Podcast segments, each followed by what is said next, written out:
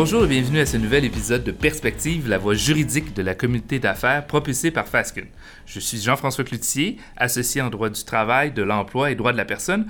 Aujourd'hui, je suis accompagné de ma collègue Amelia Garcia, qui est avocate au sein de notre groupe. Et aujourd'hui, Amelia a décidé d'aborder la question des relations amoureuses en milieu de travail. Pourquoi avoir choisi ce sujet-là? Euh, oui, Jean-François, j'ai choisi ce sujet parce que c'est un sujet qui était d'actualité, qui est encore d'actualité, puis qui, à mon avis, va rester d'actualité tant qu'on va avoir des milieux de travail en présentiel. Puis justement, il y a un sondage qui a été réalisé par l'ADP en 2019 qui révèle qu'un tiers des travailleurs canadiens vivent ou ont déjà vécu une relation amoureuse avec un collègue au travail. De plus, il y a un travailleur sur dix qui a même entretenu une relation avec un collègue qui occupait un poste de direction. Donc, ça peut peut-être être un casse-tête pour les employeurs. Puis, je pense que c'est important qu'on en parle aujourd'hui. Jean-François, on peut voir que les relations amoureuses au travail sont assez courantes au Canada, mais euh, ce qui a été révélé par le sondage, c'est que près de la moitié des Canadiens ont gardé leur relation secrète, donc ils ne l'ont pas révélé à leur employeur. Ce qui est intéressant, c'est que plus particulièrement au Québec, ça a été révélé que les travailleurs québécois sont plus susceptibles d'avoir rencontré leur époux, leur épouse actuelle ou passée au travail. Donc, on est à 19 au Québec comparativement à 11 dans le reste du Canada. Puis, 65 des répondants québécois ont déclaré qu'il n'y avait aucune politique sur le sujet dans leur entreprise. Donc, je pense que c'est important aujourd'hui qu'on se pose la question puis qu'on comprenne le cadre juridique qui entoure les relations amoureuses au travail. Est-ce qu'un employeur doit intervenir? Est-ce qu'il peut intervenir? C'est quoi la ligne que l'employeur ne doit pas dépasser? Puis c'est ces questions-là qu'on va essayer de répondre aujourd'hui. Peut-être dans un premier temps, nous préciser le cadre juridique. Est-ce qu'il y a un cadre légal qui encadre les relations amoureuses au travail? Il n'y a pas de cadre spécifique aux relations amoureuses au travail. On ne va pas trouver de dispositions législatives là-dessus. Par exemple, une relation amoureuse, une relation intime avec une personne, ça fait partie du droit à la vie privée et tout le monde a le droit au respect de sa vie privée, que ce soit en vertu de la Charte des droits et libertés de la personne, donc la Charte québécoise, ou le Code civil du Québec. Par exemple, Jean-François, ce qu'il faut savoir, c'est que le droit à la vie privée, c'est pas absolu. Euh, c'est reconnu que les employeurs québécois ont droit de s'enquérir ou de tenir compte des relations euh, amoureuses au travail pour euh, gérer l'entreprise puis bien l'administrer. Puis ça, ça s'explique par le fait qu'un employé qui travaille pour un employeur se place volontairement et librement en position de subordination juridique. Et qu'est-ce que ça implique donc qu'il se place en situation de subordination juridique relativement justement au fait de dévoiler cette situation-là à son employeur? La subordination juridique, Jean-François, c'est une des composantes essentielles d'un contrat de travail. Donc, c'est le fait qu'une personne, un employé, accepte de travailler pour un employeur, donc de se placer sous sa direction. Donc, quand on se place en situation de subordination juridique, on renonce partiellement à notre droit à la vie privée euh, dans la mesure qui est requise pour l'exécution de nos obligations, de, de nos fonctions. En conclusion, donc, quelle quels enseignements on peut tirer euh, des différentes décisions rendues par les tribunaux relativement justement à cette question-là des relations amoureuses au travail? Donc, ce qu'enseignent ce les tribunaux, c'est qu'il n'y a rien de répréhensible à développer des liens affectifs entre deux personnes qui travaillent ensemble. On comprend, on peut passer 35, 40 heures, parfois même plus, dans certains cas, avec nos collègues. Et visiblement, statistiquement, selon ce que tu nous as annoncé au début, c'est quand même très fréquent. Exactement. Mais ce qui est important de comprendre, c'est que bien qu'on peut créer des liens affectifs avec les personnes avec qui on travaille, c'est important que ces liens-là ne créent pas d'ennui aux personnes euh, qui nous entourent, donc euh, ne viennent pas envenimer le climat de travail et évidemment que ça ne vient pas nuire à notre travail. Donc, dans le fond, on peut résumer en disant que le test, c'est on respectera le droit à la vie privée, donc d'avoir une relation amoureuse avec un collègue de travail, mais jusqu'à une certaine limite, c'est-à-dire lorsque ça a un impact sur le milieu de travail, que ce soit en termes de performance ou d'impact négatif sur le climat de travail, là, l'employeur pourra intervenir sur ces situations-là. Exactement. Parfait. Et donc, de façon plus précise, tu as évoqué là, certains de ces aspects-là, mais quels sont les droits et obligations de l'employé dans un tel contexte? Pour les droits, on vient d'en discuter un petit peu, mais il y a le, droit à la vie privée, évidemment. Comme je l'ai mentionné, bien qu'on se place en position de subordination juridique et qu'on renonce partiellement à notre vie privée, une, une expectative de vie privée moindre, ce n'est pas une expectative nulle. Donc, on conserve quand même une partie de notre droit à la vie privée au travail, puis l'employeur doit respecter. Également, l'employé a le droit de ne pas faire l'objet de discrimination parce que le fait d'être marié, d'être uni civilement, être en relation de conjoint de fait, ça fait partie du motif de discrimination de l'État civil et ça, c'est protégé par la Charte québécoise. En termes maintenant d'obligations, donc quelles obligations sont euh, en jeu dans de telles situations? Donc, je dirais qu'on a deux obligations principales en tant qu'employé. Premièrement, l'obligation de loyauté envers, envers notre employeur, c'est vraiment une des obligations de base du contrat de travail. Puis l'intensité de cette obligation-là va s'accroître avec le degré de responsabilité qu'on a. Par exemple, si on peut penser à un cadre dans l'entreprise, va avoir un plus euh, va avoir plus de responsabilités pardon qu'un employé subalterne. Si vous voulez plus d'informations d'ailleurs sur l'obligation de loyauté son étendue, je vous invite à écouter le podcast de notre collègue Raphaël qui discute justement de cette question-là en profondeur. Quelle est l'étendue de l'obligation de loyauté dans un tel contexte? Donc, euh, l'obligation de loyauté d'un employé, ça va impliquer que la personne ne doit pas se placer en situation de conflit d'intérêt. Puis je vais en discuter un peu plus euh, en détail plus tard. Ça doit aussi euh, ne pas être de nature à discréditer la fonction de l'employé, l'empêcher d'exécuter ses tâches avec diligence, donc la performance, comme tu l'as mentionné un peu plus tôt, Jean-François. Ça ne doit pas discréditer l'entreprise non plus si jamais la relation devait se savoir à l'extérieur. Et comme je l'ai mentionné, ça ne doit pas envenimer le climat de travail. Donc, au niveau des obligations, donc obligation de loyauté, quelle autre obligation est en jeu dans le cadre de relations amoureuses au travail? Euh, Jean-François, ça va peut-être en surprendre certains, mais l'employé a une obligation de divulgation de sa relation amoureuse au travail quand il y a un conflit d'intérêt apparent ou réel. Un conflit d'intérêt, c'est quand une personne, quand un employé dans cette situation-là va prioriser ses intérêts à lui ou les intérêts d'une autre personne, par exemple son conjoint, sa conjointe, au lieu de ceux de son employeur.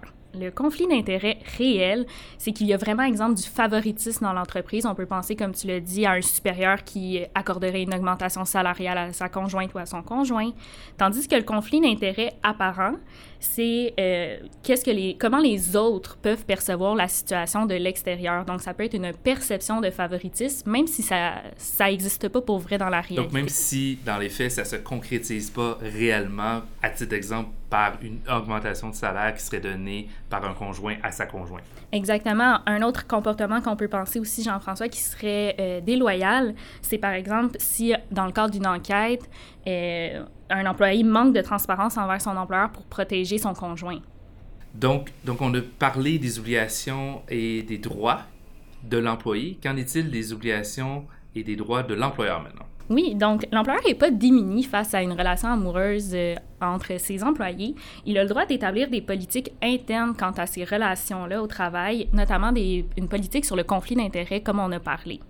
C'est important, par exemple, de savoir qu'une politique qui interdirait toute relation amoureuse entre collègues pourrait être illégale en vertu de la Charte québécoise. On pourrait notamment penser à quelqu'un qui ne serait pas embauché simplement parce qu'il entretient une relation amoureuse avec quelqu'un qui travaille déjà à l'entreprise. Au contraire, une politique qui interdirait à des conjoints de travailler ensemble parce qu'ils sont à des niveaux hiérarchiques différents, parce qu'il y a conflit d'intérêts réel ou apparent, pourrait constituer une exigence professionnelle justifiée au sens euh, de la Charte québécoise. Donc, on a un article dans la Charte, Jean-François, qui dit qu'une distinction, une préférence, une exclusion fondée sur les aptitudes, les qualités requises pour un emploi, c'est réputé non discriminatoire. Puis il y a déjà des tribunaux qui sont venus dire qu'une euh, politique qui interdirait, comme je l'ai mentionné, euh, à des conjoints de travailler ensemble à cause conflit d'intérêts, euh, ça serait justifié. Et donc, on pourrait, en d'autres termes, discriminer sur un motif d'état civil parce que l'emploi exige de ne pas se mettre en situation de conflit d'intérêts, notamment en raison de son obligation de loyauté. Exactement.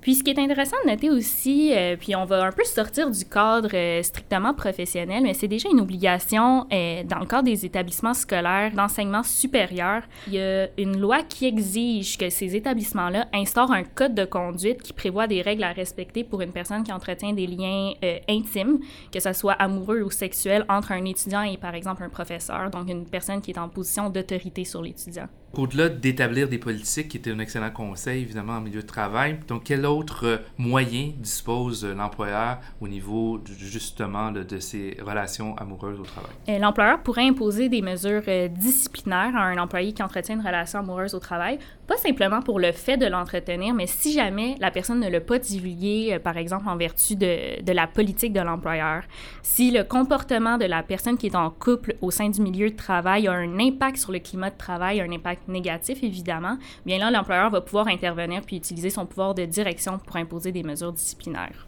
Donc, on a abordé les droits de l'employeur. Maintenant, quelles sont ses obligations face à ses employés?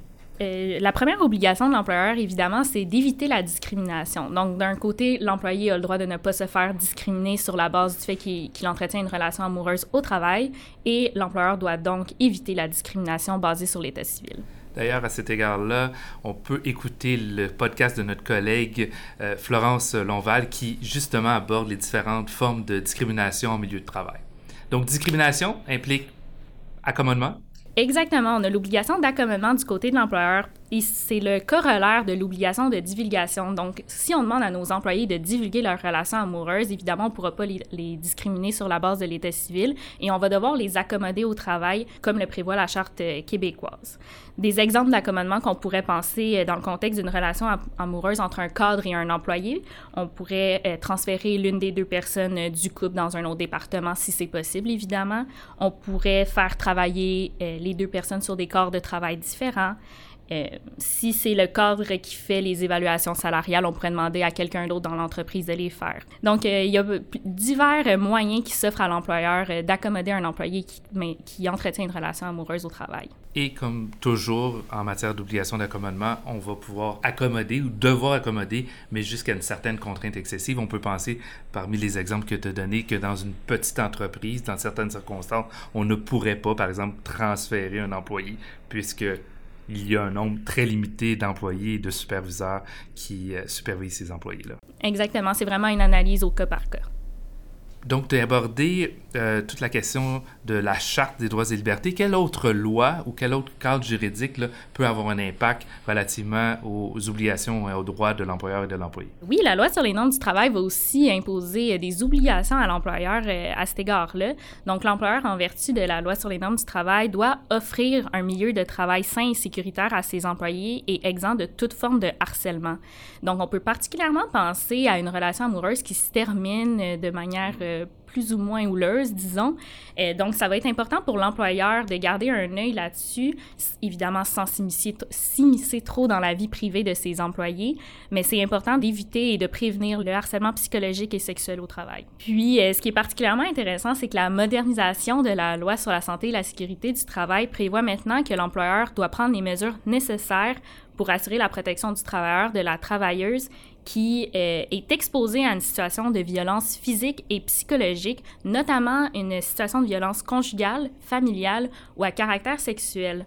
Donc, évidemment, ça, c'est une obligation qui s'applique même si la relation amoureuse n'est pas entre deux employés du même employeur, mais c'est d'autant plus d'actualité pour l'employeur lorsque les deux personnes du couple travaillent pour lui. Et quelle est l'étendue de cette obligation?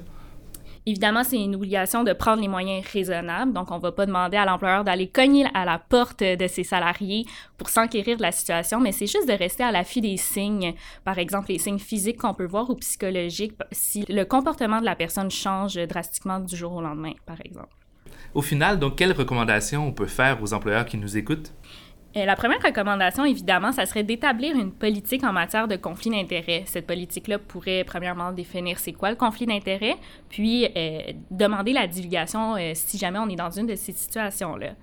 Qu'est-ce qu'on voit aussi en pratique, c'est que certains employeurs vont demander la divulgation des conflits dès l'embauche, puis par la suite faire une déclaration annuelle pour que les employés disent si oui ou non le conflit se poursuit ou en fait s'il débute. Exact, ou s'il est terminé malheureusement dans certaines situations.